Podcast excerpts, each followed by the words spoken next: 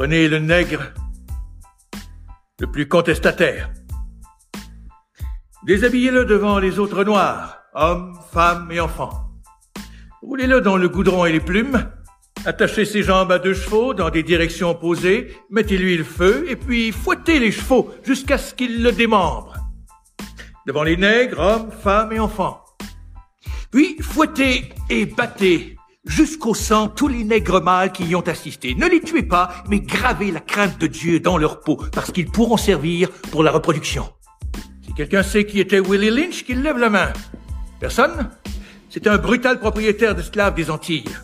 Comme ceux de la colonie de la Virginie avaient du mal à contrôler leurs esclaves, on leur envoyait Monsieur Lynch leur apprendre ses méthodes. Le mot lyncher est formé d'après son nom. La méthode était très simple, mais très diabolique. Garder l'esclave fort physiquement, mais faible psychologiquement et dépendant de son maître. Laissez-lui son corps, prenez son esprit. Bonjour et bienvenue sur le podcast du petit traité de guerre économique africain, voire panafricain votre manuel audio d'ingénierie économique, sociale et géostratégique dont tout Africain ou Afrodescendant doit connaître et comprendre pour anticiper son succès individuel et sa réussite collective. Je m'appelle Patrice Dianse, un Afro-Caribéen qui investit en Afrique et s'investit pour l'Afrique. Et je vous demanderai de ne pas hésiter à liker et partager au maximum ce podcast afin de le faire vivre et exister le faire évoluer et se développer. Et aujourd'hui, je vous délivre la leçon 30 donnée le 16 avril de l'an 2022 du calendrier grégorien 6258 du calendrier kémite et 4720 du calendrier chinois, l'année du tigre de noir. Voilà un sujet qui aurait dû rester au niveau où il aurait dû être un simple fait divers télévisuel, mais au vu de la tournure que cela prend, l'on revoit tous les stigmates de vieilles blessures qui ressurgissent. Aujourd'hui, le sujet abordé est purement une thématique d'ingénierie sociale.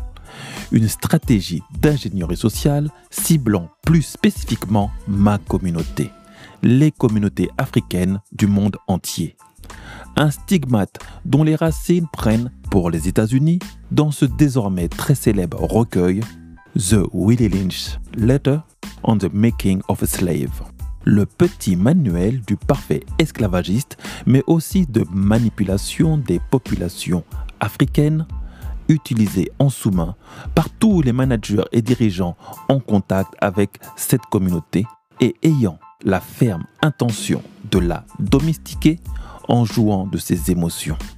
La violence, surtout en public, n'est pas à tolérer, ni à promulguer. Son utilisation gratuite divise toute ma communauté et la met mal à l'aise. Et en public, renseigne sur sa fragile représentation et exposition vis-à-vis -vis des autres communautés. La gifle. Bien entendu, je parle de celle donnée par Will Smith à Chris Rock. La scène fut tellement irréaliste à tel point que beaucoup crurent à une mise en scène, comme savent si bien le faire les Américains. Et pourtant, et pourtant, la cause était pour moi noble. Un homme ayant souhaité laver son honneur en public, blessé par les propos d'un collègue humoriste sur sa femme, a réagi avec émotivité parce qu'il aurait pu s'appeler un soufflet dans un autre temps. Encore jusqu'au 19e siècle, la gifle publique devant témoins était le facteur déclencheur des duels les plus sanglants, même interdits par la loi. Le soufflet se donnait généralement avec les gants de celui qui se considérait comme offensé, et un tel geste au visage de son adversaire provoqué se réglait à l'aube, au pistolet ou à l'épée. Nous n'avons pas eu de duel à l'aube, par contre, nous avons eu droit à un lynchage public. Mardi 28 décembre 2021, Jada Pinkett Smith a partagé une vidéo sur son compte Instagram dans laquelle elle a déclaré souffrir d'alopécie depuis plusieurs années, une maladie lui faisant perdre ses cheveux. Devant ses abonnés, l'actrice s'était confiée sur son combat contre la maladie et sur la manière dont elle vit la perte de ses cheveux. Du coup, à partir de cette information croustillante, Chris Rock n'a pas trouvé mieux que de s'en moquer durant la 94e édition des Oscars qui a attiré près de 15,36 millions de téléspectateurs sur la chaîne ABC. Ce dimanche 27 avril, selon des chiffres publiés par le Variety. Une audience qui signe un être bon par rapport à la précédente édition grâce à cet incident qui a fait immédiatement le tour du monde. En soi, rien de nouveau sous le soleil. Mais ce geste de Will, de Will Smith, est une vraie remise en question de la place de l'homme noir dans sa communauté et vis-à-vis des autres communautés la regardant. La violence entre Afro-Américains n'est pas chose exceptionnelle aux États-Unis, mais portée au public devant l'Amérique blanche, elle a fait ressurgir d'un coup le puritanisme américain avec tous les stigmates de racisme qui la précèdent l'homme noir est-il encore à même de protéger l'honneur de sa femme noire quand elle est humiliée en public? En a-t-il le droit? Et peut-il exprimer sa douleur en public? La vie de couple dissolu entre Will Smith et sa femme Jada n'aurait pas dû être notre affaire, mais elle nous a été exposée et imposée depuis un certain nombre d'années par Jada Smith Pinkett, ou plutôt Jada Pinkett Smith elle-même. C'est devenu une tradition chez les célébrités américaines de parler et d'exposer leur vie privée et sentimentale sur les plateaux télé. C'est une source de revenus importante, quoi qu'on le dise. Une monétisation de sa vie privée, un business model très inspiré par les Kardashians, les leaders de ce marché. Diffusé sur Watch, Jada crée une émission qui renouvelle les codes du talk show et séduit les internautes du monde entier en traitant de l'actualité people avec un regard bienveillant et intergénérationnel. Elles sont trois, trois femmes noires autour d'une table rouge qui reçoivent des invités venus de tout horizon pour évoquer des sujets de, de société brûlants ou la dernière polémique en date trois membres de la même famille, mère, fille et petite fille, réunis sur Facebook. Adrienne Benfield Norris, 69 ans, Jada Pinkett Smith, 51 ans, et Willow Smith, 22 ans. Chacune représente une tranche d'âge aux expériences et approches différentes côtoyant de près l'industrie du cinéma et de la musique. Avec ce dispositif assez simple, Red Table Talk se singularise en empruntant le meilleur de ce que la télévision américaine peut proposer, comme les programmes phares d'Oprah Winfrey ou d'Hélène DeGeneres ou de The Views, en y injectant une bonne dose de modernité venue tout droit des réseaux sociaux. À l'origine, l'émission a été imaginée par l'actrice Jada Pinkett Smith en 2013 pour mettre en avant les relations mère-fille dans les communautés noires à travers sa propre lignée, sa fille Willow, qu'elle a eue avec Will Smith et qui n'avait alors que 13 ans lorsqu'elle posait des questions candides à sa mère et à sa grand-mère autour de la table rouge de leur cuisine. Une première vidéo postée en 2013 sur YouTube est devenue virale, a tout déclenché, jusqu'à devenir la première émission originale de Facebook Watch quelques années plus tard. Avec ses plus de 10 millions d'abonnés et des vidéos qui atteignent parfois jusqu'à 35 millions de vues, Red Table Talk attire aujourd'hui des téléspectateurs du monde entier. En plus du partage des vidéos qui buzzent sur les réseaux sociaux, la recette du succès est liée à l'approche inclusive et authentique de l'émission, qui surjoue parfois la vulnérabilité et l'émotion. Ici, pas de sujet tabou. Les trois présentatrices peuvent parler de leur rapport à la sexualité, d'addiction aux drogues, de santé mentale. Les femmes noires et leur vécu y sont mis en avant en rendant visibles des sujets peu ou pro abordés par les médias traditionnels comme le colorisme, une discrimination favorisant les peaux plus claires ou le privilège blanc. Le tout dans un ton pédago et familier, comme les Américains savent le faire notamment la famille Smith, championne du divertissement depuis trois décennies. Pour les invités, majoritairement des femmes, le show est devenu un passage obligé pour se refaire une réputation après une mauvaise passe, ou tout simplement se confier dans un safe space où on ne se fait pas couper constamment la parole. Cette vitrine a mis à découvert la famille Smith, mais surtout la totale détresse et domination d'un Will Smith entouré de trois lionnes. L'emprise de Jada sur Will Smith, pourtant plus âgé qu'elle de 4 ans, est totale et presque de l'ordre du sadomasochisme, ce qui est pour beaucoup dans la décrédibilisation de son geste vis-à-vis de ses collègues de la jante masculine lors de ses Oscars et de la fracture d'opinion dans la communauté noire sur cet acte.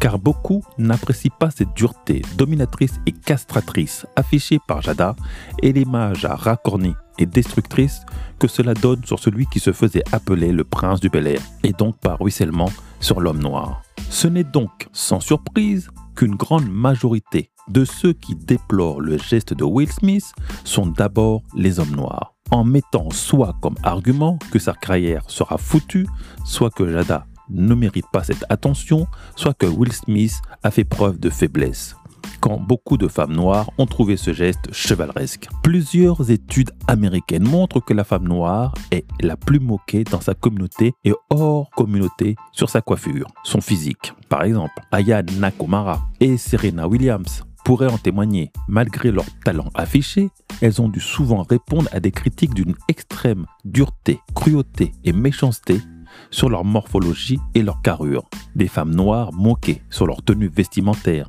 leur façon d'être ou de danser, sur leur corps naturellement provocateur, hypersexué. En vérité, sur un peu tout ce qu'elles peuvent proposer dans ce monde moderne, elles sont moquées. Par contre, elles sont celles qui sont les plus dévoilées et dénudées dans les clips de musique américaine qui souhaitent vendre, rangées dans le rôle d'objet sexuel, créant parfois une fétichisation du corps de la femme africaine. Est-ce que Chris Rock se serait permis de blaguer sur la femme de Clint Eastwood?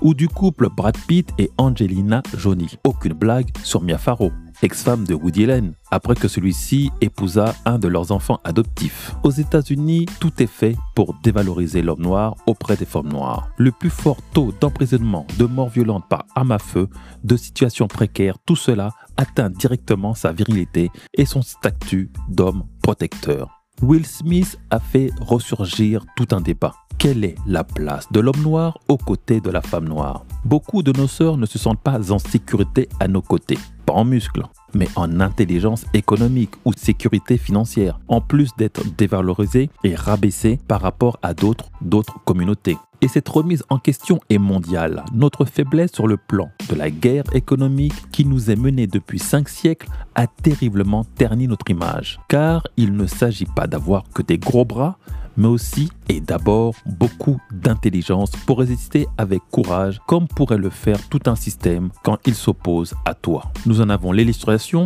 entre Russie et Occident, sans tomber dans une apologie de l'un ou de l'autre, dire non et savoir s'organiser et s'assumer demande de l'autodétermination, de l'antivictimisation et de la virilité. Citation de qui vous savez. Mais l'histoire n'est pas finie. Suite à cette gifle Will Smith se voit lâché par Hollywood. Après l'ouverture d'une enquête par l'Académie des Oscars, l'acteur est poussé à la démission. Fast and Loose, prévu pour Netflix, et Bad Boy 4, produit par les studios Sony, ont été suspendus. Netflix et Apple TV, qui désiraient financer le long métrage basé sur le livre de Will Smith, se sont retirés de la course et ont décidé d'utiliser ces fonds pour développer des idées originales pour d'autres acteurs noirs. Après 15 jours de délibération, Will Smith est donc banni de tous les événements virtuels et physiques organisés par l'Académie des Oscars au cours des dix prochaines années. Cela vaut évidemment pour les Oscars, mais également pour tout autre rassemblement. Dans son communiqué relayé par Variety, l'Académie des Oscars ne fait pas mention des potentielles futures nominations de l'acteur. Officiellement, il pourrait ainsi prétendre à une nouvelle statuette au cours des dix prochaines années. En revanche, il ne pourra pas venir sur scène ou adresser des remerciements en cas de victoire. Il conserve sa récompense pour la méthode Williams. Si l'annulation de sa victoire pour l'Oscar du meilleur acteur a été mentionnée dans la presse, l'Académie a quand même finalement décidé de ne pas appliquer une telle sanction. Tous les icônes noires se mettent donc à le fustiger. Même Karim Abdul-Jabbar, le meilleur marqueur NBA de l'histoire, ne l'a pas ménagé. Très investi dans son blog, l'ex-pivot des Lakers a donc pris le temps de rédiger une véritable diatribe envers la star américaine. D'un seul coup de gueule, Smith prône la violence, dit-il, rabaisse les femmes, insulte l'industrie du divertissement et perpétue les stéréotypes sur la communauté noire, l'un des principaux points de discussion de ceux qui soutiennent le racisme systémique en Amérique est de caractériser les hommes noirs comme étant les plus enclins à la violence et moins capables de contrôler leurs émotions.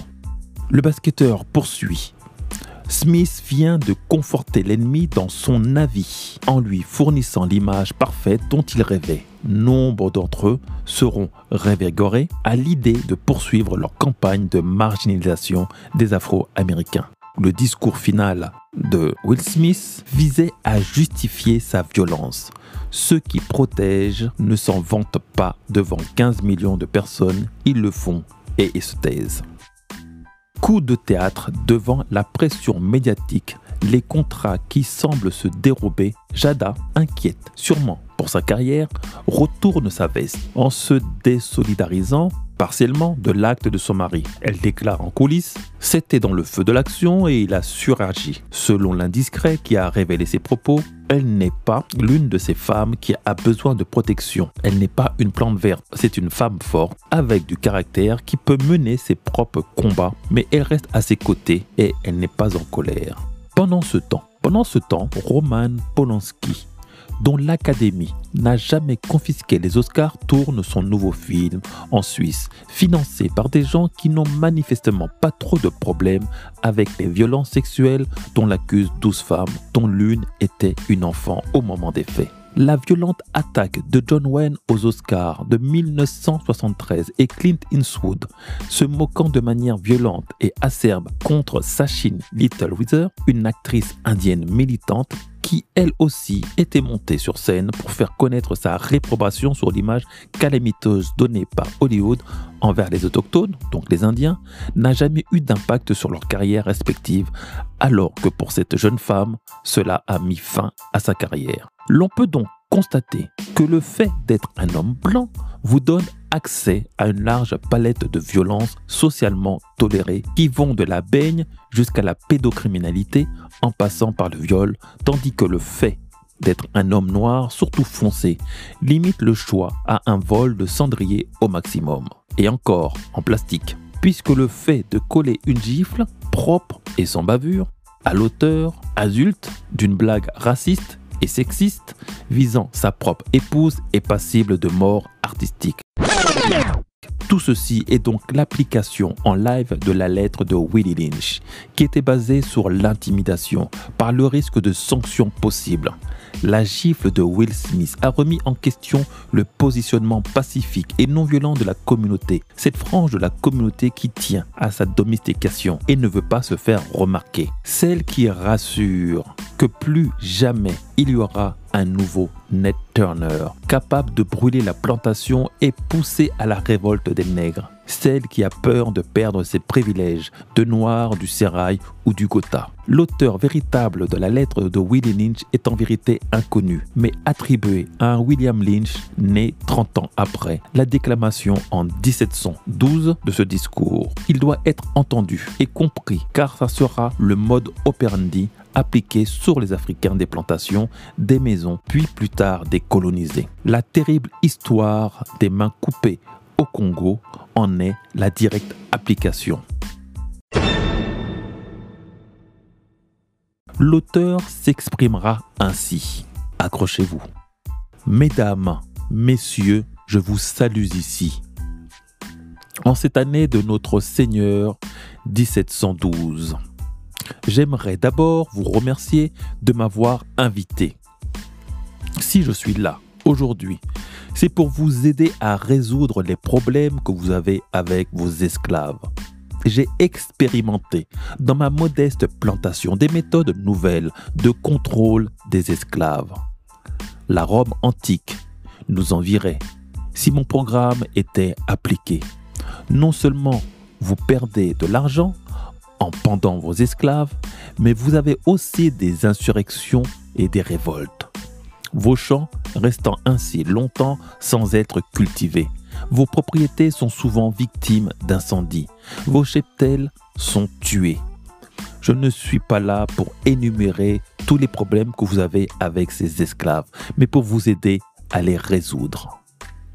Je dispose d'une méthode qui vous permettra de contrôler, de contrôler définitivement vos esclaves noirs et qui a fait ses preuves dans ma propriété. Je vous garantis à tous que si vous l'appliquez correctement, elle vous permettra de contrôler vos esclaves pendant au moins 300 ans. Ma méthode est simple. Tout membre de votre famille, ainsi que vos ouvriers blancs, peuvent l'utiliser. Je vais, je fais ressortir un certain nombre de différences parmi les esclaves. Il me suffit de reprendre ces différences, de les agrandir, de les exagérer. Puis je suscite la peur, la méfiance, l'envie, la méfiance en eux afin de les contrôler. Par exemple, prenez cette liste de différences.